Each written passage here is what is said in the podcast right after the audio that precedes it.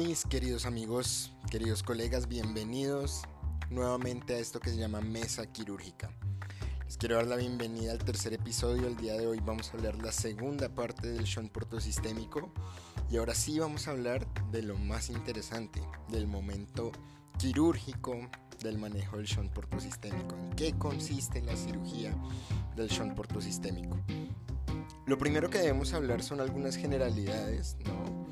Eh, o algunos conceptos que se deben tener claros previos a la cirugía. Lo primero es que si vas a entrar a una cirugía de shunt portosistémico, pues por supuesto que debes tener un estudio claro de la anatomía vascular de los pacientes, de dónde provienen los shunt portosistémicos y dónde los podemos encontrar. Además, y esto no te preocupes que hoy te lo voy a contar y lo vas a poder estudiar.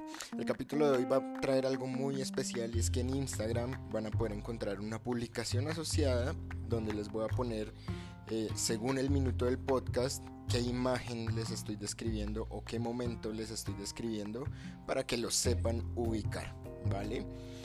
Siempre que cerramos un shunt portosistémico, estamos tratando de lograr o queremos lograr que ese cierre del vaso sanguíneo sea un cierre lento, que sea un cierre gradual, que transcurra en el tiempo, más o menos dos, cinco semanas, un poco más, y que ese cierre, por ser gradual, por ser lento, evite la, la aparición o la incidencia de hipertensión portal porque las principales complicaciones quirúrgicas del shunt portosistémico están asociadas justamente a la hipertensión portal. Y para eso, para lograr ese cierre lento, para lograr ese cierre gradual, tenemos diferentes métodos. En algún momento estuvo descrito y ha estado descrito y aceptado el cierre con ligadura, es decir, ligar de golpe el shunt portosistémico. Esto hoy en día está completamente reevaluado, no se considera una opción viable porque por supuesto como lo acabo de comentar predispone o favorece la aparición de todas las complicaciones asociadas a la hipertensión portal. ¿sí?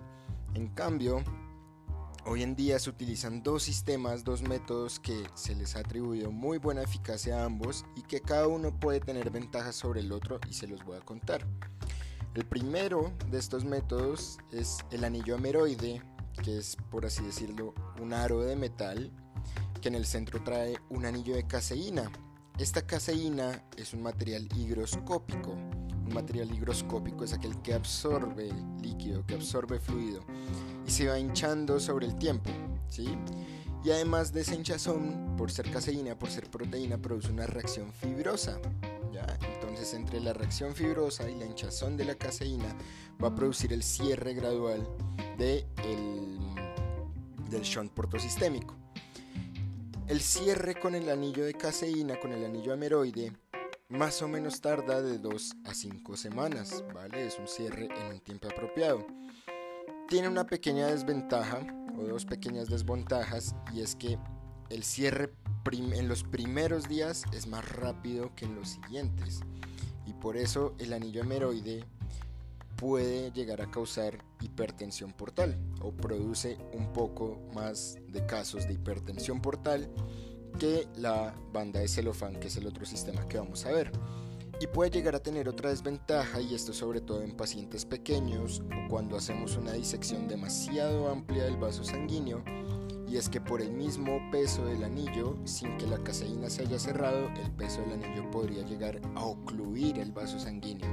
Además, si seleccionamos un anillo demasiado grande para el vaso que vamos a cerrar. En estos casos también podemos incurrir en hipertensión portal y em, generar la aparición de complicaciones por la cirugía.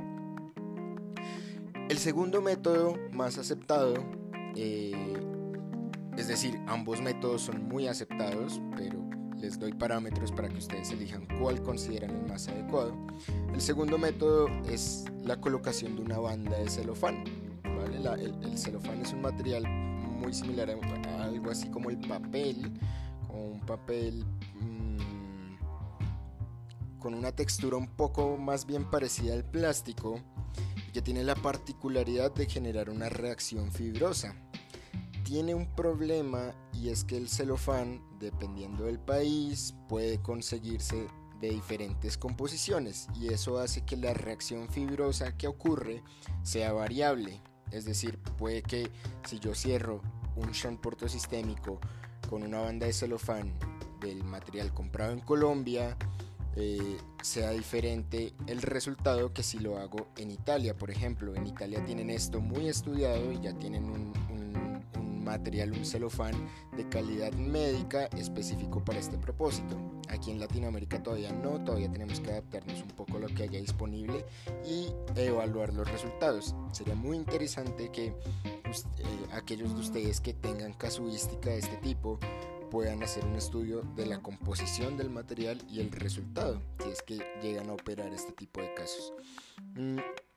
Pero continuando con, con la banda de celofán, tiene una ventaja y es que el cierre es más lento, o sea, produce una banda, una mm, reacción fibrosa que va a generar el cierre. Y si bien tiene la desventaja de que a veces el cierre no es completo, a veces queda un flujo residual a través del shunt, Em, tiene la ventaja de que es muy poco probable siempre que lo coloques bien que el celofán nos produzca una oclusión temprana o nos produzca hipertensión portal y por lo tanto va a tener baja mortalidad y baja incidencia de complicaciones eh, al momento del, del posquirúrgico del transquirúrgico. ¿vale? Es importante que al colocar la banda de celofán, eh, a diferencia del anillo, el anillo viene con una medida aproximada del vaso queda apenas rodeándolo, pero el celofán, si lo apretamos, o sea, nosotros debemos fijarlo con clips vasculares. Si nosotros apretamos demasiado el celofán, en ese caso sí podemos incurrir en una oclusión del vaso, en una oclusión temprana y producir complicaciones por hipertensión portal.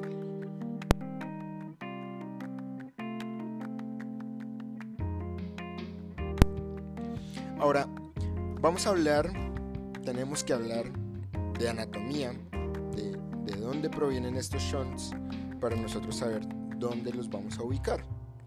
Y los más comunes de, de, los shunts portosistémicos casi que representan en algunos estudios más del 50% de la casuística son los shunts portocava y portocava particularmente los que se originan en la vena gástrica derecha y sale el shunt directamente a la vena cava o los que se generan en la vena esplénica, ¿vale? Los shunts espleno-cava.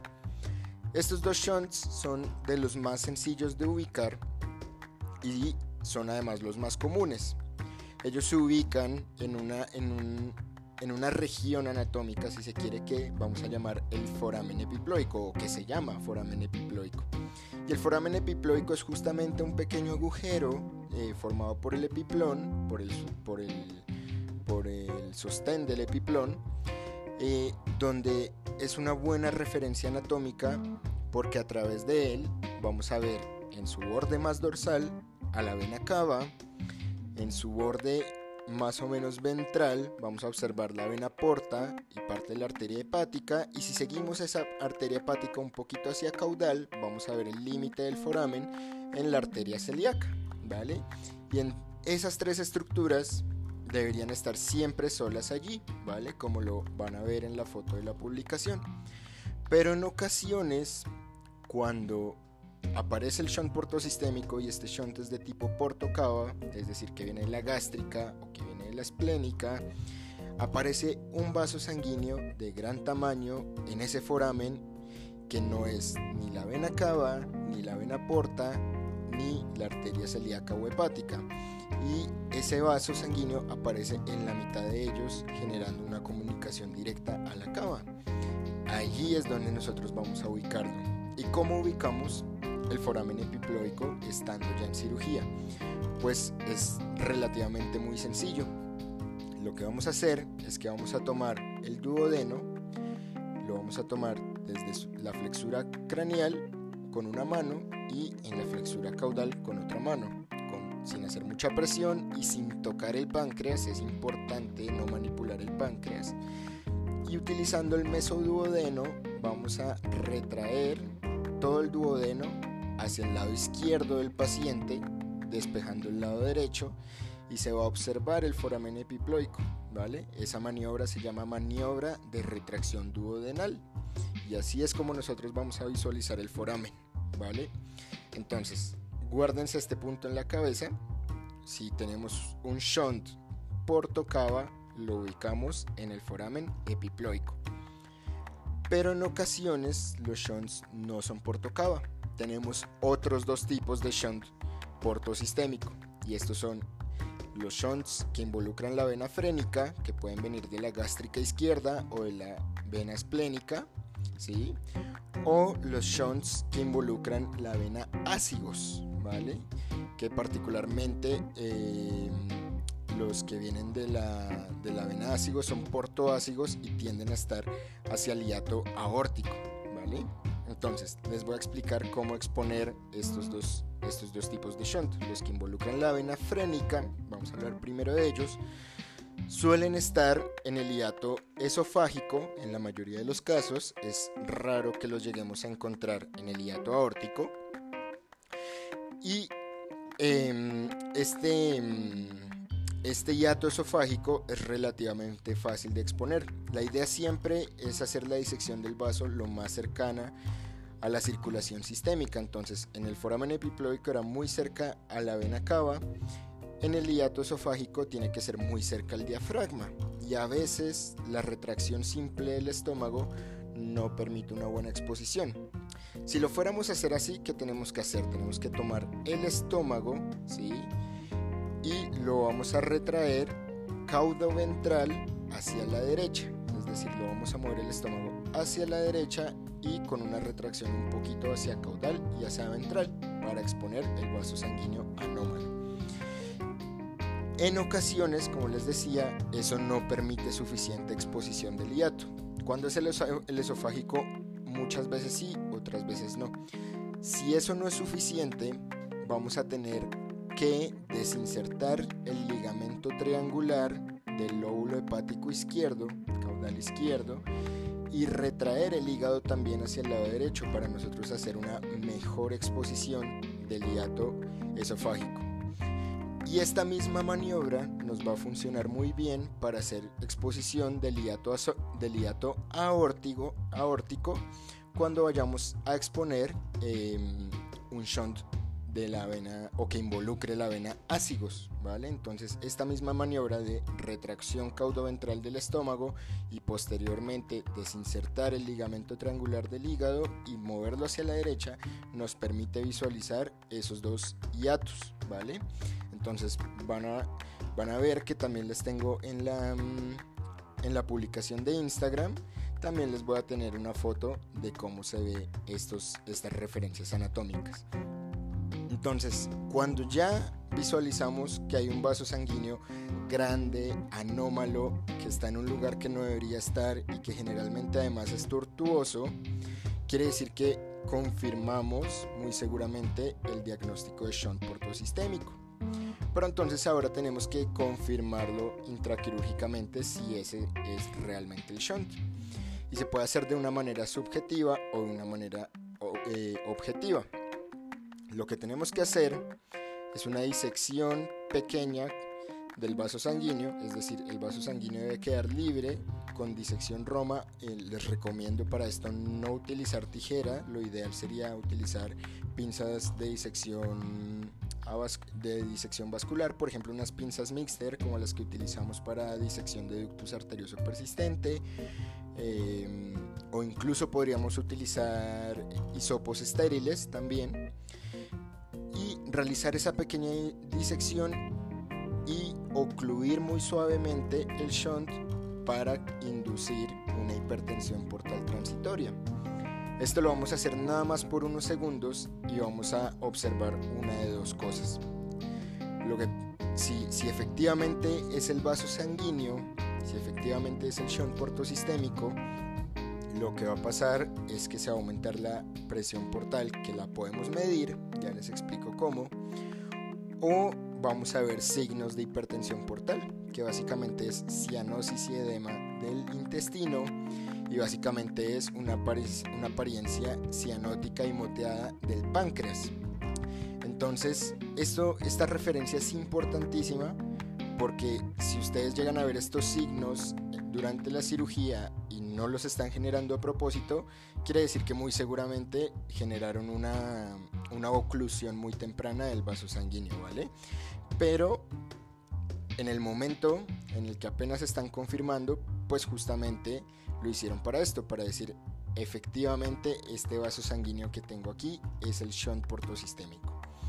Después de hacer esto, simplemente ubican el sistema que hayan elegido para la oclusión lenta del shunt, sea la banda de celofán o sea el anillo ameroide, ¿sí? y evalúan por unos minutos más cómo eh, se comporta el intestino y cómo se comporta el páncreas para ver si es que indujeron una hipertensión portal. Y en ese caso lo que habría que hacer es retirar el sistema y recolocarlo o cambiar a otro sistema. Por ejemplo, si es un anillo ameroide y definitivamente a la segunda colocación volviste a inducir hipertensión portal, pues es buena opción que cambies tu sistema y utilices una banda de celofán. Si quisiéramos medir la presión portal de manera objetiva, el proceso es muy sencillo. Lo que tenemos que hacer es eh, cateterizar las venas yeyunales o la vena esplénica, ¿sí? cualquiera de estas nos puede funcionar.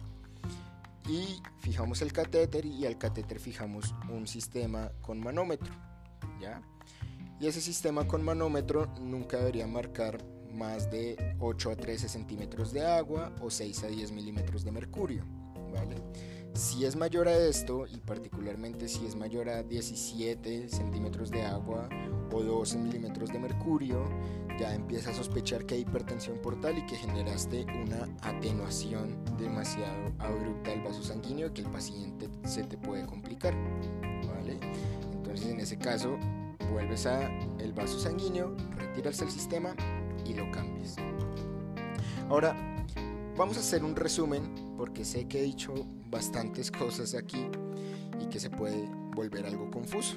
Vamos a hacer una lista de cuál es el paso a paso entonces en una cirugía de shunt. Lo primero es ubicar el shunt portosistémico. ¿sí? Lo segundo, y esto no se los había contado, vamos a evaluar el riñón izquierdo y el riñón derecho porque en ocasiones sobre su polo craneal pueden aparecer vasos sanguíneos anómalos que no deberían estar ahí y esos vasos sanguíneos pueden ser shunts adquiridos porque el paciente muy seguramente tenía hipertensión portal crónica. ¿Vale? Entonces siempre hay que descartarlo porque cuando hay shunts múltiples, pues desafortunadamente nuestro paciente ya no es quirúrgico, ¿vale? En tercer lugar, si tenemos la posibilidad, vamos a medir la presión portal.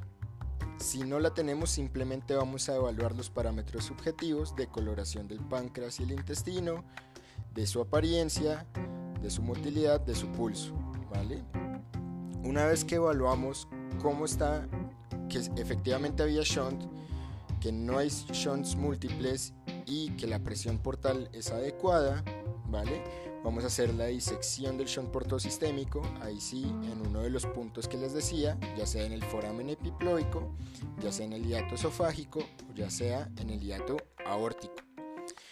Y vamos a, después de hacer la disección, recuerden que es una disección que no debe ser demasiado amplia, vamos a colocar el sistema de atenuación del shunt, le vamos a dar 5 o 10 minutos y vamos por último a volver a evaluar esos parámetros de hipertensión portal o a medirlas si es que tenemos la herramienta para hacerlo, ¿vale?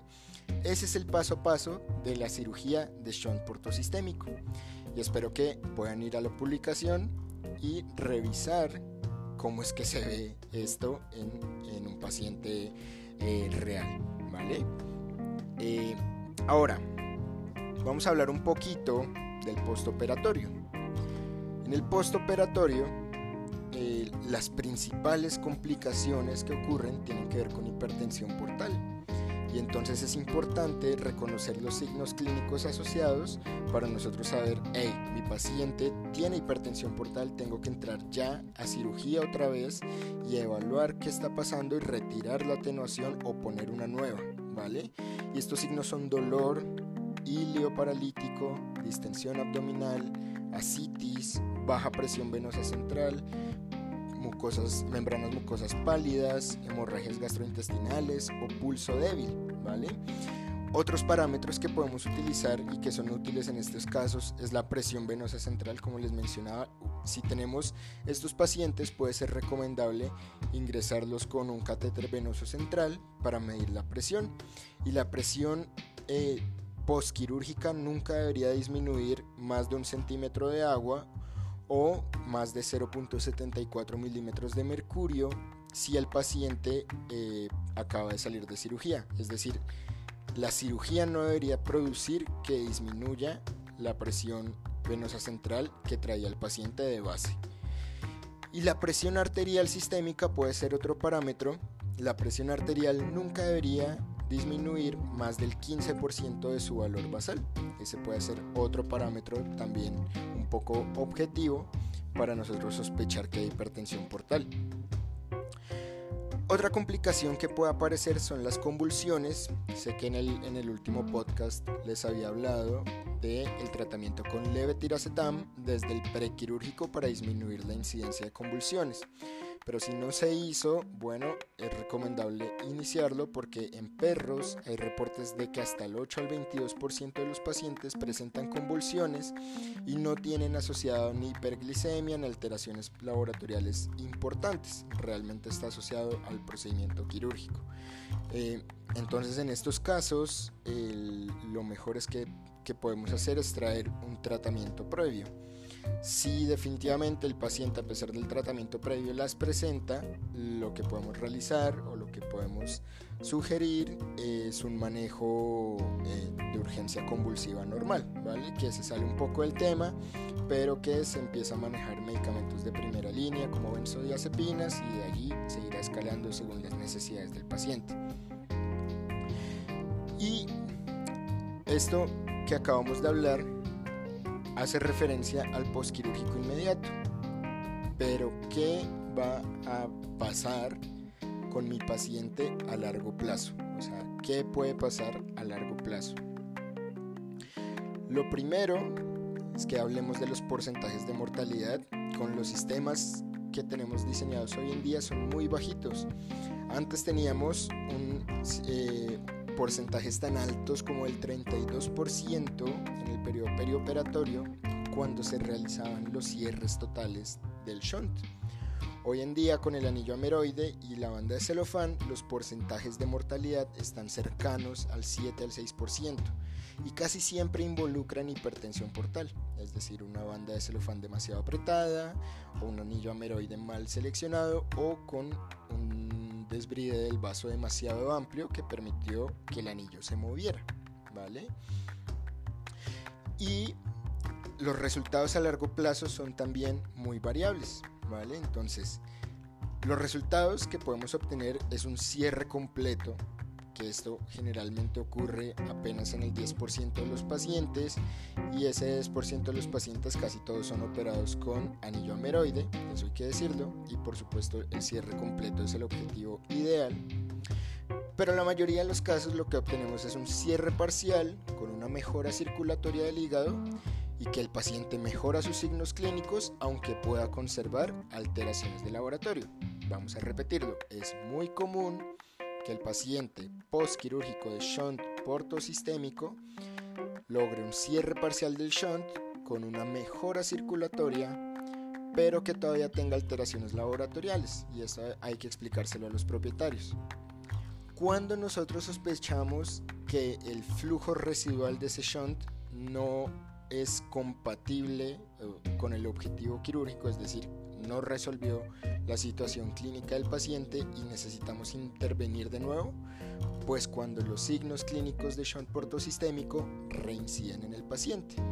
Es decir, el paciente puede tener un flujo residual detectado por ecografía, el paciente puede tener alteraciones laboratoriales, pero si no tiene signos clínicos no necesita una reintervención.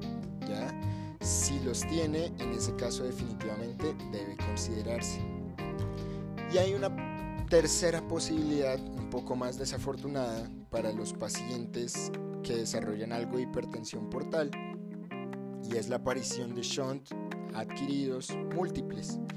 Y esto es muy desafortunado porque esos shunts adquiridos múltiples casi nunca son de manejo quirúrgico. Entonces, desafortunadamente podría llegar hasta ahí el esfuerzo que nosotros podemos hacer por el paciente. Realmente Hoy en día los resultados son excelentes, los estudios reportan 75 al 95% de buenos resultados con los pacientes, ¿sí?